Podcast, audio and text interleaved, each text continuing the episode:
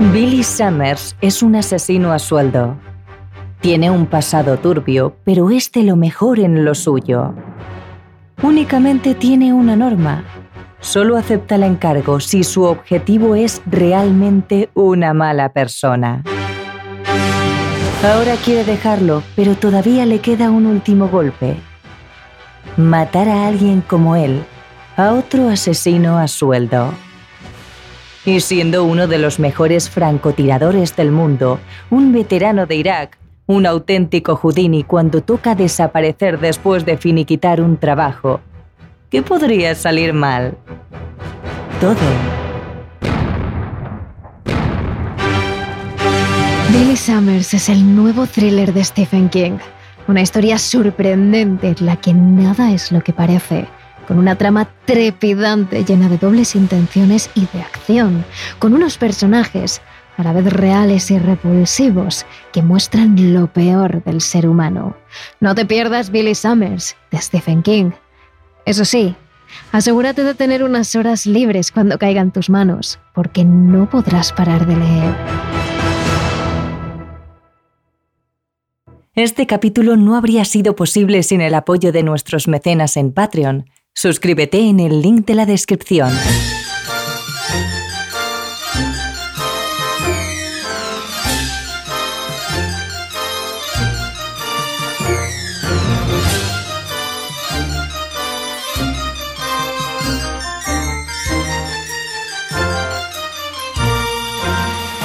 Cuando vayas a Madrid, chulona mía, voy a hacerte Madrid es una ciudad llena de historia, de calles infinitas y grandes edificios con fachadas únicas. Un lugar en el que hay de todo y todo tipo de gente. Un punto de encuentro, un sitio con encanto. Quizás el ajetreo, la gran cantidad de gente, los atascos, los grupos de personas, turistas, multitud de tiendas, cines, espectáculos, pueden dar cierto aire caótico que se aleje de esa típica ciudad de cuento que todos imaginamos, rodeada de bosque, más solitaria y más tranquila. Madrid, Madrid, Madrid, pedazo de la España en que nací, por algo te hizo Dios la cuna del requiebro y del chorín. Madrid, Madrid, Madrid, Madrid, Madrid, Madrid. En México se piensa mucho en ti por el sabor que tienen tus verbenas, por tantas cosas buenas que soñamos desde aquí. Y vas a ver lo que es canela fina y armar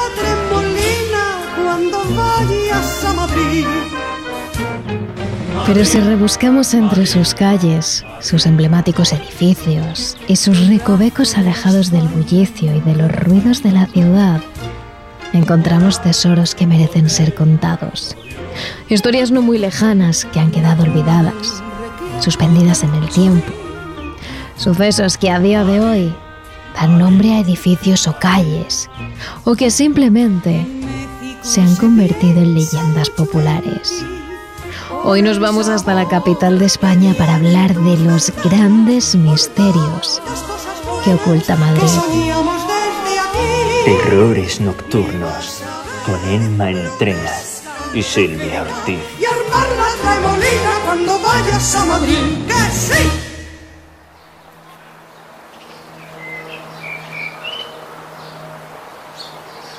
Nuestra primera historia tiene lugar muy cerca de uno de los parques más conocidos de Madrid, El Retiro. Próximo a este lugar, por la zona de la estación de Atocha, existe una calle en la que vivió un gran doctor, fundador de uno de los templos de la ciencia que existen actualmente, el Museo Nacional de Antropología. Hablamos de Pedro González Velasco, un segoviano de familia humilde que consiguió llegar a lo más alto gracias a sus conocimientos sobre medicina. Un hombre que tuvo una vida de ensueño, hasta que le sucedió lo peor que le puede ocurrir a cualquier persona, la muerte de su hija, un hecho traumático que arrastró al médico durante toda su vida hasta su muerte.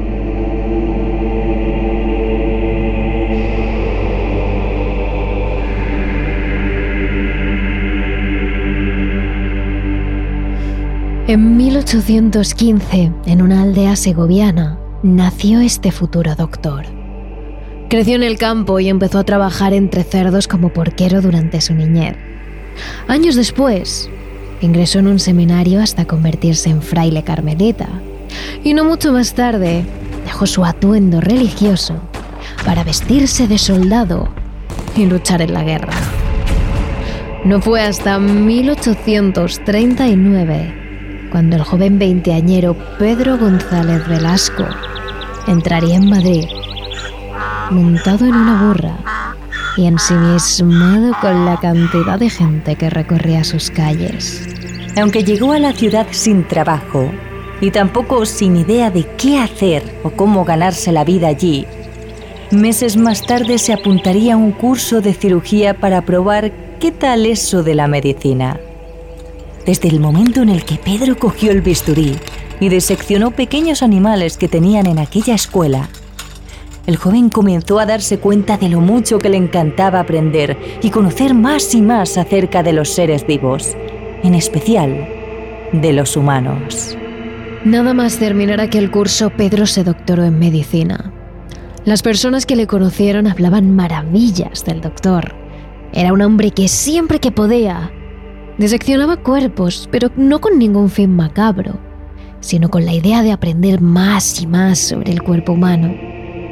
Con los descubrimientos llegaron los trofeos, pero no los que imaginamos todos. Para Pedro no era raro embalsamar un órgano y dejarlo dentro de un bote de cristal, para posteriormente colocarlo en su estantería. Para él eran sus trofeos, sus descubrimientos, objetos que podía contemplar durante horas y señalar cada una de las partes que flotaban en aquel líquido viscoso. Lo hacía orgulloso, con una sonrisa, a pesar de las continuas caras de asco que ponía su mujer o sus amigos cada vez que les enseñaba otro de sus trofeos.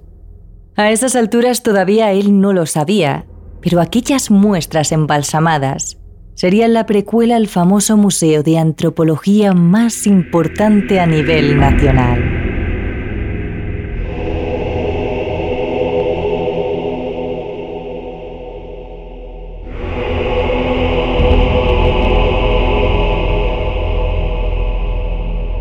Todo ocurrió en el año 1854, momento en el cual el doctor Velasco, muy conocido y con una gran reputación a esas alturas, decidió viajar a Francia donde visitó el Museo du Proutran, el primer museo de antropología patológica.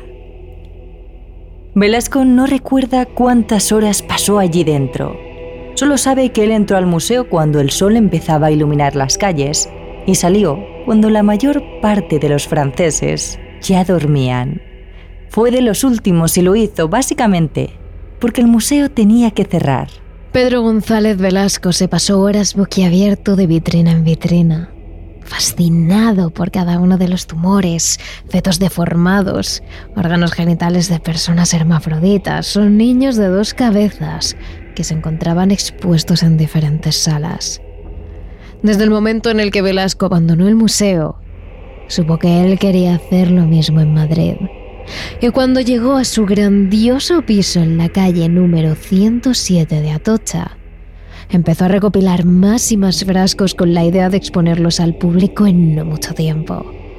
Ahí es donde se empezarían a vislumbrar pequeños matices de lo que sería el Museo Antropológico de España.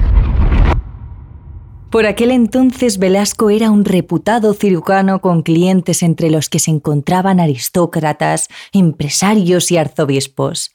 Además vivía en una grande y preciosa casa, y toda su fortuna la compartía con su esposa, la mujer de su vida, y con su pequeña Conchita, una dulce y risueña niña que había nacido poco antes de su viaje a Francia, en 1848. Sin duda, Velasco tenía una vida de ensueño, envidiable.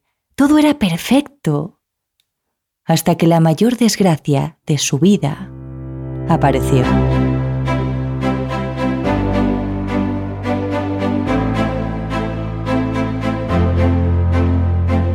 Desde que su hija Conchita llegó a su vida, el mundo del doctor, que ya antes era increíble, brillaba con intensidad. Su niña, su pequeña hija, que se había criado entre órganos disecados y tumores embalsamados, y que al contrario que la mayoría de la gente, sabía apreciar junto a su padre lo increíble que eran aquellos trofeos.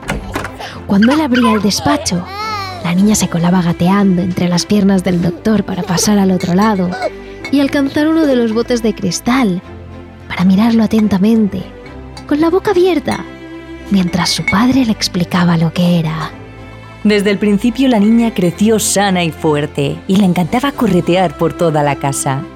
Pocas veces había visto enfermar a su pequeña, pero una, en concreto, se repetiría en su cabeza en bucle hasta la eternidad aquella vez en la que su hija, ya siendo una joven de 15 años, tuvo unos fuertes episodios de fiebre. Por mucho que Conchita contase con un experto a su lado como era su padre, quien cuidaba de ella, la joven no superó la enfermedad. Fueron varias fiebres tifoideas, es decir, fuertes infecciones provocadas por bacterias emparentadas con las de la salmonelosis, aunque algo distintas. Esto hizo que finalmente la pobre Conchita falleciese en el año 1864.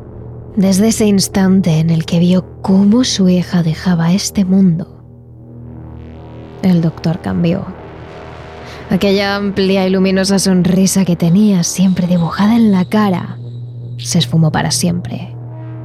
Su andar decidido, enérgico y alegre pasó a convertirse en un caminar similar al de un alma en pena. Sus eternas e interesantes conversaciones, su forma de ser tan natural y risueña, se tornaron en todo lo contrario. Acabó siendo un hombre silencioso, ausente, triste. La herida que queda en mi corazón, despedazado con la muerte de mi hija querida, no se curará jamás. Escribió el cirujano días después en la revista El siglo médico. El dolor que le provoca la muerte de aquello que más quería, de su pequeña conchita, hace que el doctor sienta la necesidad de enterrarla de la mejor forma posible. Con sus conocimientos sobre embalsamación, decidió cubrir el cuerpo de su hija con ciertos materiales que hacían que la pequeña pareciera de plástico, algo similar a una muñeca. Tras ello, la metió en su ataúd y posteriormente enterraron a la pequeña.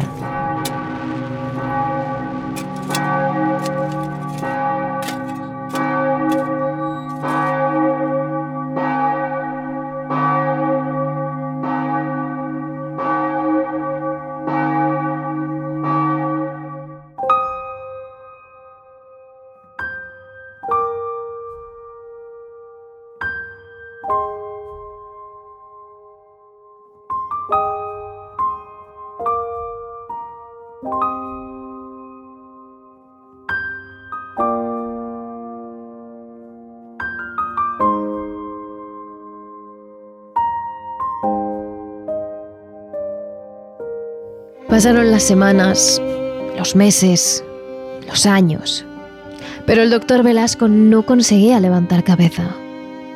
Dejó de ser el cirujano trabajador que los ciudadanos y la gente de clase alta reconocían. Abandonó gran parte de sus proyectos, menos el de crear el Museo Nacional de Antropología. El 29 de abril de 1875, Velasco, junto al rey Alfonso XII, inauguraron el gran templo científico. Durante el tiempo que iba a ser reformado, Velasco decidió irse a vivir allí temporalmente para preparar todo lo antes posible y abrir el museo. La primera noche que pasó allí una idea comenzó a rondar en su cabeza. Apenas durmió. Ni siquiera se tumbó en el pequeño colchón que tenía por cama provisional.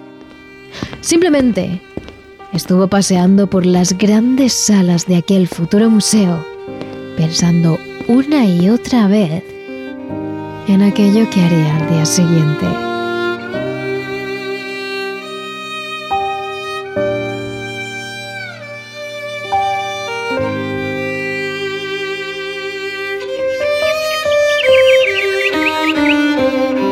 El cantar de los pájaros y los saludos de los vecinos en las calles, camino de sus trabajos, Velasco salió del museo directo al cementerio donde estaba enterrada su hija. Diez años hacía ya de la muerte de Conchita y él sentía la necesidad de estar a su lado. Quería tenerla cerca. Una vez llegó allí, mandó desenterrar la tumba de la pequeña y abrir el ataúd. Cuando los presentes vieron el cuerpo de la niña, quedaron completamente petrificados. El doctor la miró con los ojos llorosos y una sonrisa triste. La joven se mantenía tal y como fue depositada hacía 10 años. Una piel suave, perfecta, brillante. También estaba perfectamente peinada y todo su cuerpo se mantenía sorprendentemente bien. Parecía como si estuviera dormida, nada más. El doctor abrazó a su pequeña con delicadeza y lloró durante un largo rato. Tras ello, la cogió delicadamente, como si fuera una muñeca de porcelana, y se la llevó a su casa provisional, al Museo Nacional de Antropología. Cuando la mujer le vio llegar con el cadáver de su hija, se horrorizó. No podía creer cómo era capaz de desenterrar a Conchita y encima traer su cuerpo para que estuviese con ellos. Se le había ido la cabeza por completo. Algunos ciudadanos pensaron que quizás quería exponer su cuerpo en el museo como muestra o que simplemente prefería guardarlo en los almacenes donde se conservaban más personas y partes de estas. Pero no, estaban completamente equivocados. El doctor Velasco no quería enseñar a nadie quizás uno de sus mejores trabajos de conservación. Lo que quería era estar cerca de su hija, sentir su presencia al lado, revivir de alguna manera aquella feliz etapa en la que ella estaba viva. Algunos de los compañeros que estuvieron presentes cuando el doctor desenterró a su hija no vieron lo mismo que él. Mientras el padre veía el cuerpo de su hija perfectamente conservado, hay quienes lo veían como una repugnante forma humana, que sí, quizás se había conservado algo, pero se notaba claramente un deterioro del cuerpo, como el que sufría cualquier otro ser vivo al morir. Un discípulo de Velasco, un tal Ángel Pulido, escribió en la revista El Anfiteatro Anatómico Español lo siguiente. ¿Qué quiere de aquello que no se atreve a llamar su hija y lo llama el cadáver de su hija? ¿No le aterra pensar que ya no late allí el alma de otros tiempos? ¿No le mata el ver que sus miradas cariñosas resbalan sobre aquel frío y repulsivo semblante? Los siguientes días, Velasco escogió uno de los vestidos más bonitos que tenía su hija, uno de raso blanco. Se lo puso cuidadosamente a Conchita completó el conjunto con unos guantes y unos zapatos a juego. Adornó el cadáver con joyas, una peluca, colorete en las mejillas y la colocó en una vitrina, dentro de una pequeña capilla que había creado simplemente para hablar con Conchita. A partir de ahí, todos los días mientras su mujer leía en el salón, se cruzaba con la euforia de su marido, camino de la capilla, donde se encerraba y pasaba largas horas hablando con su hija. Y en ese momento empezó a surgir una leyenda. Hay quienes afirman que es real y quienes aseguran que es totalmente falso y se creó para darle un aspecto todavía más macabro a esta historia. Se dice que Velasco, tiempo después, decidió llevarse a su hija a todas partes no la dejaba encerrada en su vitrina, sino que la llevaba ya donde fuese. Algunos decían que habían visto pasar el carruaje del doctor y que en una imagen fugaz por la ventana de este habían visto el rostro de Conchita algo cambiado, pero como si la niña siguiese viva. Otros dicen que no solo daba largos paseos con ella en su carruaje, sino que también se atrevió a llevársela al Parque del Retiro, donde pasaba largas tardes al aire libre, junto al cadáver de la pequeña. Sea verdad o no, lo cierto es que sí la tuvo expuesta en su vitrina durante el resto de su vida. La muerte de su pequeña le afectó tanto que le hizo perder la cabeza. El doctor Velasco falleció el 21 de octubre de 1882 y cuando lo hizo, pidió que tanto su cuerpo como el de su hija estuvieran expuestos en el museo que él había creado. Sin embargo, la mujer, que falleció tiempo después, se negó rotundamente a que el cuerpo de su pequeña estuviera expuesto allí y pidió que tanto ella como su marido fueran trasladados al cementerio de San Isidro de Madrid, donde posteriormente descansarían y descansan los tres en un nicho con el cuerpo tanto de Conchita como del doctor completamente embalsamados.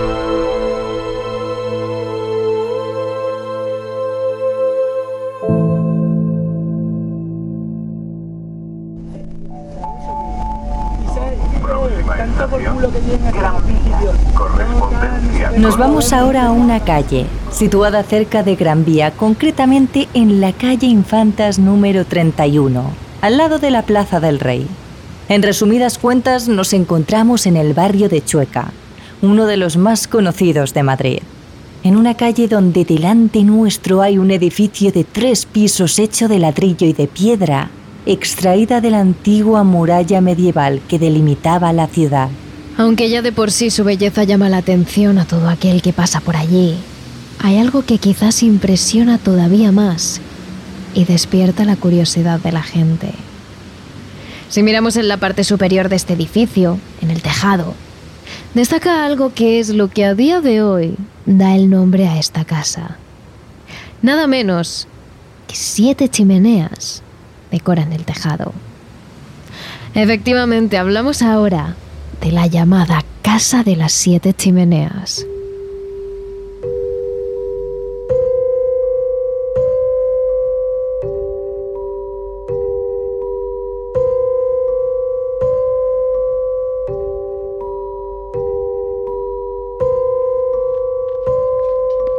Esta gran casa, construida en el siglo XVI, fue hecha por orden del rey Felipe II para uno de sus monteros, es decir, de sus sirvientes, cuya hija acababa de contraer matrimonio.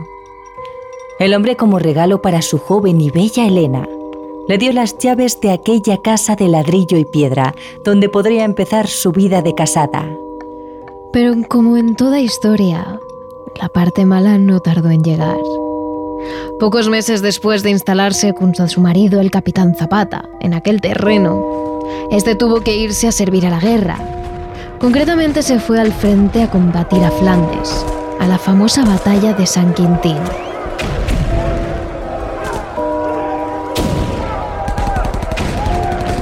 Este cambio radical en sus vidas ya fue difícil de asimilar, pero todavía lo fue más recibir la noticia de que su marido había fallecido en aquella lucha. A partir de ese momento la joven Elena se empezó a volver loca. Decían que pasaba mucho tiempo sola en aquella casa, que vagaba en silencio de un lado a otro, como perdía. Parecía que buscara algo o que estuviera en otro mundo. Sus ojos no miraban hacia ningún sitio, simplemente estaban fijos en un horizonte lejano.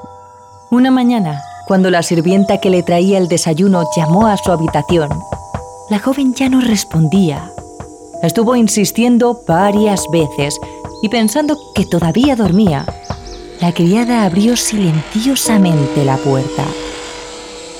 Pero cuando lo hizo, se encontró con la peor imagen de su vida. El cadáver de la joven Elena sobre el frío suelo de la habitación.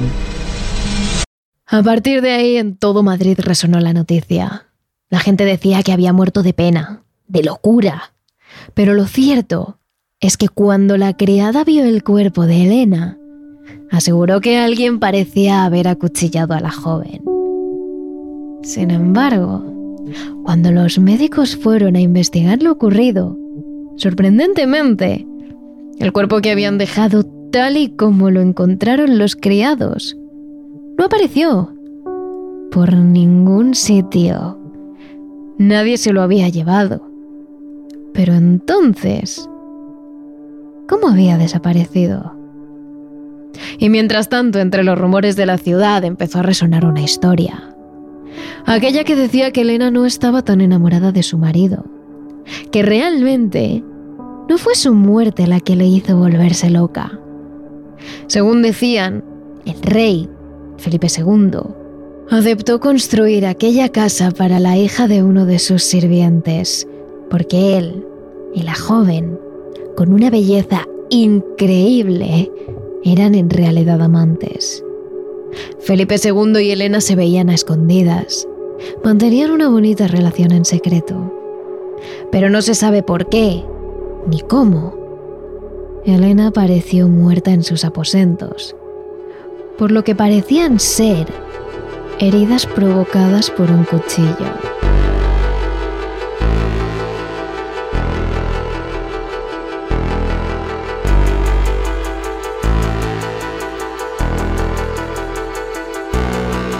Durante un tiempo, aquella casa quedó olvidada. Todas las ventanas y las puertas del edificio estaban cerradas a cal y canto, y nadie vivió ahí hasta muchos meses después. Sin embargo, poco después de cerrarse, la policía empezó a recibir llamadas de gente asustada que aseguraba haber visto una mujer caminar por los tejados de la casa. Una muchacha joven vestida de blanco, y caminaba lamentándose en lo alto del edificio. Los avisos no fueron pocos. Había personas que aseguraban haberla visto dándose golpes en el pecho, autolesionándose mientras se lamentaba.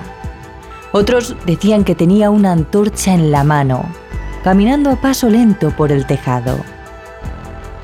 Ambas versiones tenían un mismo final la gente decía que aquella mujer siempre seguía el mismo recorrido por el tejado hasta quedarse parada en uno de los extremos de la casa, apuntando con las manos en línea recta, en dirección hacia el Alcázar, residencia por aquel entonces del monarca y su amado Felipe II. Se dice que durante las reformas posteriores que fueron realizando los inquilinos, en una de las veces los obreros encontraron algo dentro de uno de los muros de la casa. Eran huesos humanos de una mujer joven que jamás llegó a ser identificada. A día de hoy no hay testimonios recientes de gente que haya visto a aquella joven caminar por lo más alto de la casa de las siete chimeneas. Pero quién sabe si en uno de tus paseos nocturnos, en ese momento en el que la ciudad duerme, puedas ser tú el que se encuentre a esta mujer lamentándose en el tejado del antiguo edificio.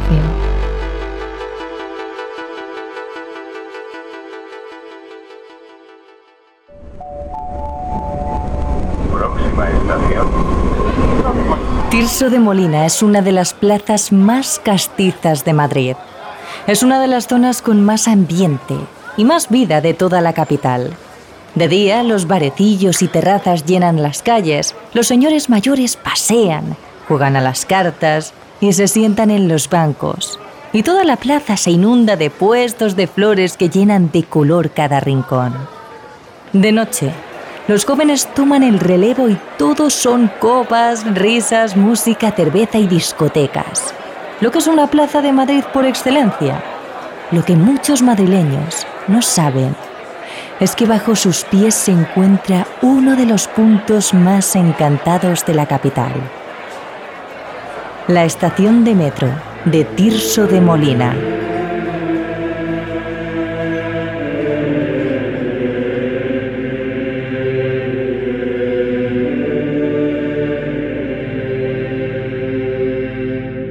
Todo comienza en el siglo XIX, a mediados del año 1920, cuando Madrid estaba pensando en construir la estación de metro de Tirso de Molina. El metro es básicamente un tren que viaja bajo tierra, y eso necesita excavación. Y para levantar las estaciones, tirar edificios. En este caso, donde ahora está la estación de Tirso de Molina, en 1920 se encontraba el convento de la Merced, un precioso edificio de piedra blanca, de cortes rectos y ventanas pequeñas, con un frontón espectacular. Así que los responsables decidieron tirar abajo este edificio y comenzar la red de metro. Era el progreso, ni más ni menos. Lo que estos responsables no sabían es que los monjes que habitaban en el convento de la Merced desde el 1834 habían utilizado su terreno, entre muchas cosas, como un cementerio. Un camposanto que se fue nutriendo de cadáveres durante casi 100 años y que salió a la luz durante las obras. Los albañiles que se encargaron de la obra de la línea 1 de metro se encontraron de golpe con centenares de restos, cuerpos, esqueletos, cadáveres y huesos que les impedían avanzar en la obra. Cada vez que metían un palazo nuevo, salían nuevos restos. Parecían no acabar nunca. Finalmente salieron todos los restos de lo que entonces averiguaron que eran los frailes que habían habitado el convento. Una vez con todo a la luz, la pregunta es clara. ¿Qué hacer con los restos?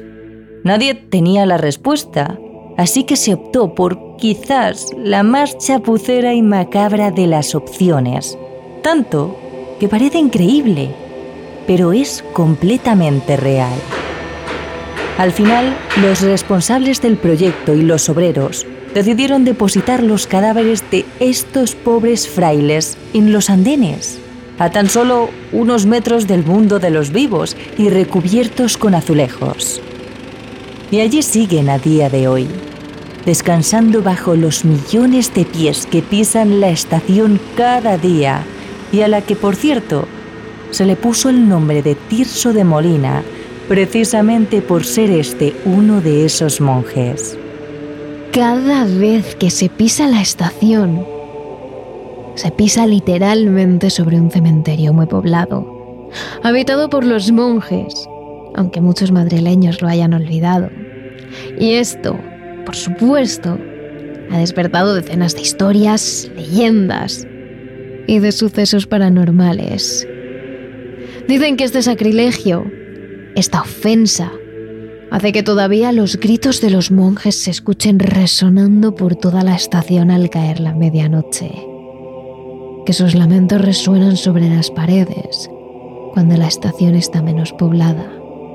Incluso, no son pocos los testimonios de aquellos que mientras pasaban por esta estación han reportado ver la figura espectral de un monje encapuchado, con una túnica marrón oscura, descolorida, que parece no tocar el suelo y que suplica por su alma, que llora y se lamenta porque se ha quedado atrapada entre las paredes de la estación de Tirso de Molina.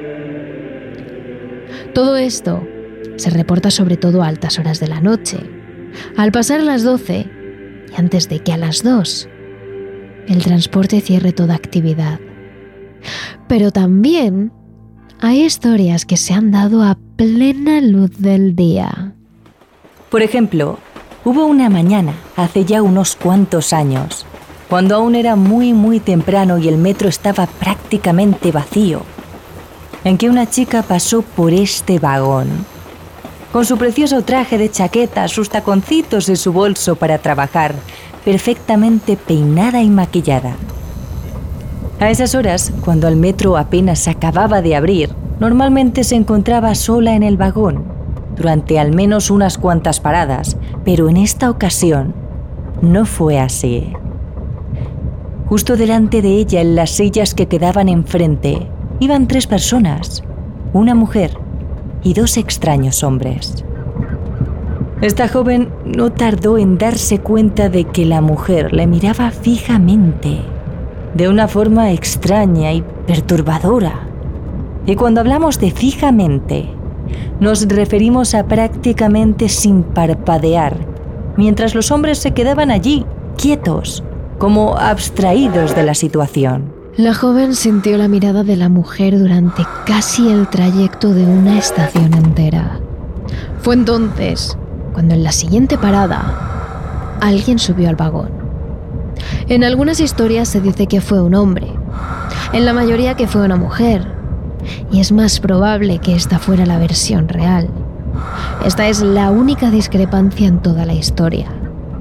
Lo demás parece haber pasado por el tiempo sin alteraciones. El caso es que esa mujer se sube al vagón y ve la escena. Una joven bien vestida, sentada, asustada, casi queriendo encogerse dentro de su asiento. Enfrente, una mujer desaliñada, de pelo oscuro, mirándola fijamente y sostenida por dos hombres de aspecto extraño y perturbador. Esta nueva mujer se sienta al lado de la joven. Durante un segundo, no dice nada. Y poco después, agacha la cabeza, esconde los labios tras el pelo de la joven y la susurra al oído. No te muevas, no hables, no le mires a la cara y bájate conmigo en la siguiente parada. La joven asintió casi imperceptiblemente. Ya estaba asustada ante la penetrante mirada de la mujer, pero con ese susurro al oído, toda su piel se había puesto de gallina y su vello se había levantado. Ambas se quedaron allí, esperando, mirando al suelo, hasta que llegó la siguiente parada por fin. Entonces, ambas se levantaron y echaron a andar a paso rápido hasta salir al andén, no sin antes echar una última mirada a la extraña mujer de pelo negro que se había girado para no quitarles los ojos de encima.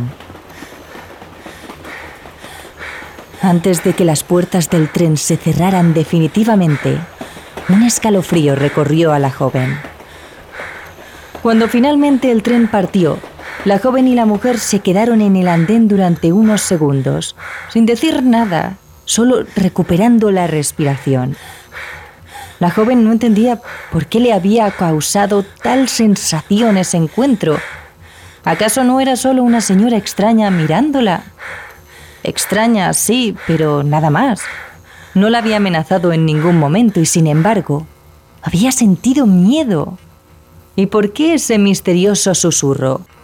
Bueno, todo se explicaría con las siguientes y últimas palabras que le dijo la mujer. Siento haberte asustado. Soy medium y la mujer que teníamos enfrente estaba muerta y los dos hombres que la acompañaban la sostenían.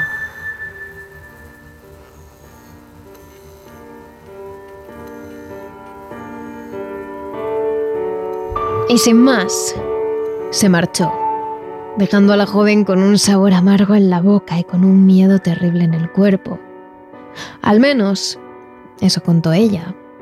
Desde entonces no son pocas las historias que dicen ver fantasmas en la estación de Tirso de Molina, o incluso entre los propios vagones de metro.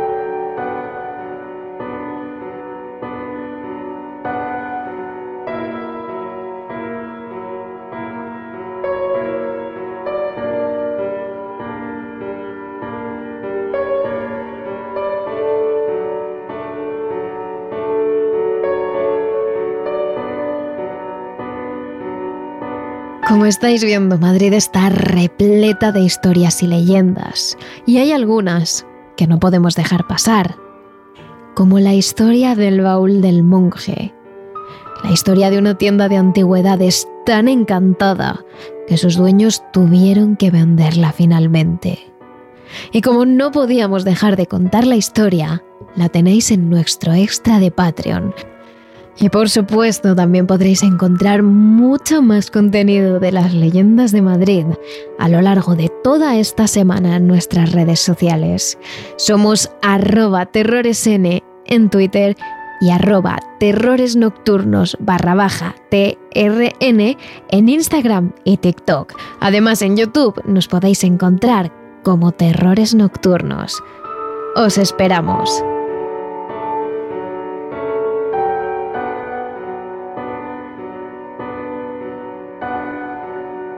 Terrores Nocturnos, realizado por David Fernández Marcos.